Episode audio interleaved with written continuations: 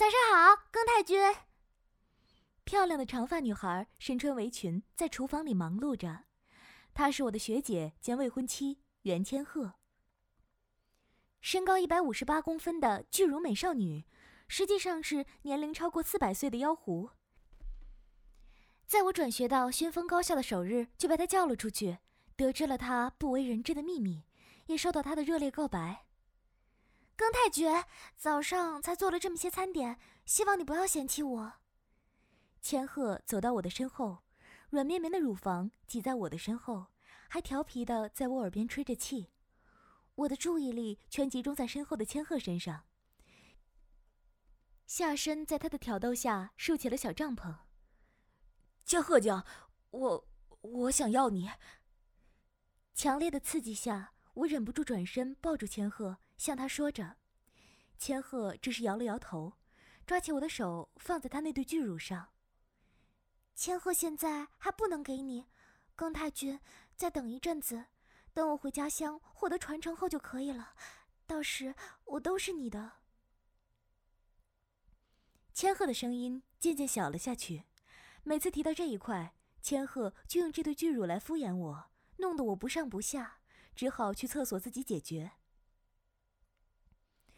放暑假的前几天，千鹤一脸兴奋地对我说：“庚太君，家乡通知我回去呢，说是要考核我了。”千鹤的家乡是远在青丘之山的所在，那里不欢迎人类的进入，我只好待在家里等待他的回来。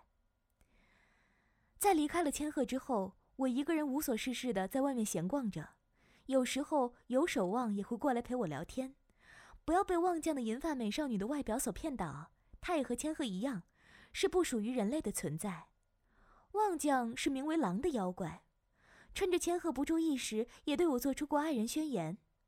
千鹤每次看到他，都是一副不爽的样子，看到望将时都会挺胸走过，那是胸部很小的望将所比不了的。一开始还每天都和我通电话，关于家乡的景象，还有自己所要接受的考验，都会一一和我诉说。可能是这几天比较忙碌，千鹤都没有给我打来电话，就这么一直和千鹤失去联系超过一个月之久了。位于青丘之国的电话一直都打不通，开学也有一周左右了。虽说千鹤的学习可以依靠法术来通过，但是也该和我多联系一下吧。这一天，千鹤还是没有回来。放学路上，我一个人孤独的走着。到家门口才发现有包快递寄到了这里，给庚太君的爱的信。拆开箱子，里面就放着一张光盘，上面写着这几句话。这么说，是千鹤寄来的吗？哎啦，庚太君还好吗？光盘一开始，千鹤那熟悉的笑容就映入眼帘。太好了，千鹤酱看上去很有精神呢。其实现在我在某个温泉度假呢。被千鹤一提，我才发现背景是热气腾腾的屋子。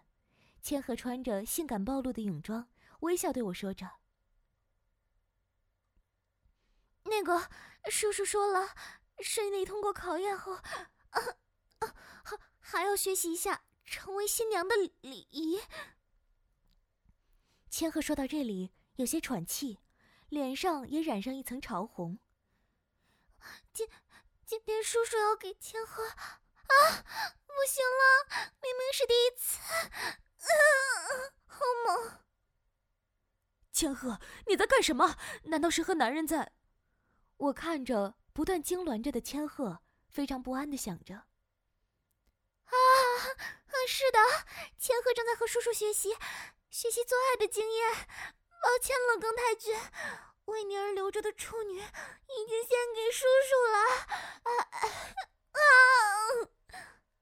千鹤满脸潮红的仰着头，嘴巴张得大大的，舌头也伸了出来，唾液四溅的说着话。为了自己的男朋友吗？我觉得这样还真是对不起他呢。作为交换，陌生的男声响起，镜头也开始拉远。我最心爱的千鹤正坐在男人的身上。细细的带子根本就遮不住他的小穴，啊啊啊！男人粗大的肉棒深深的插入到千鹤的阴道里，之前一直不让我插入的阴道正贪婪的吸吮着那根肉棒，千鹤也不反抗，任凭男人揉搓那对丰满的乳房。看到了吧，你的小女友很享受这种快感呢。作为提前给你破处的补偿，我就把他操到爽死为止吧。要原谅我呀。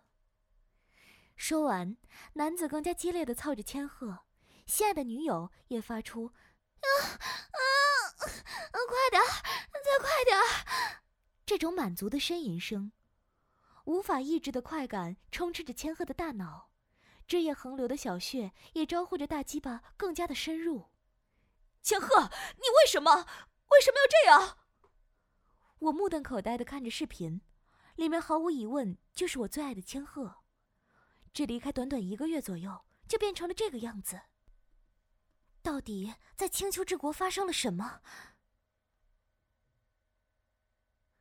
视频里的那个男人还在操着千鹤，已经被做爱冲昏了头脑的女友也迎合着他，每一次下作都让鸡巴插到更深的地方。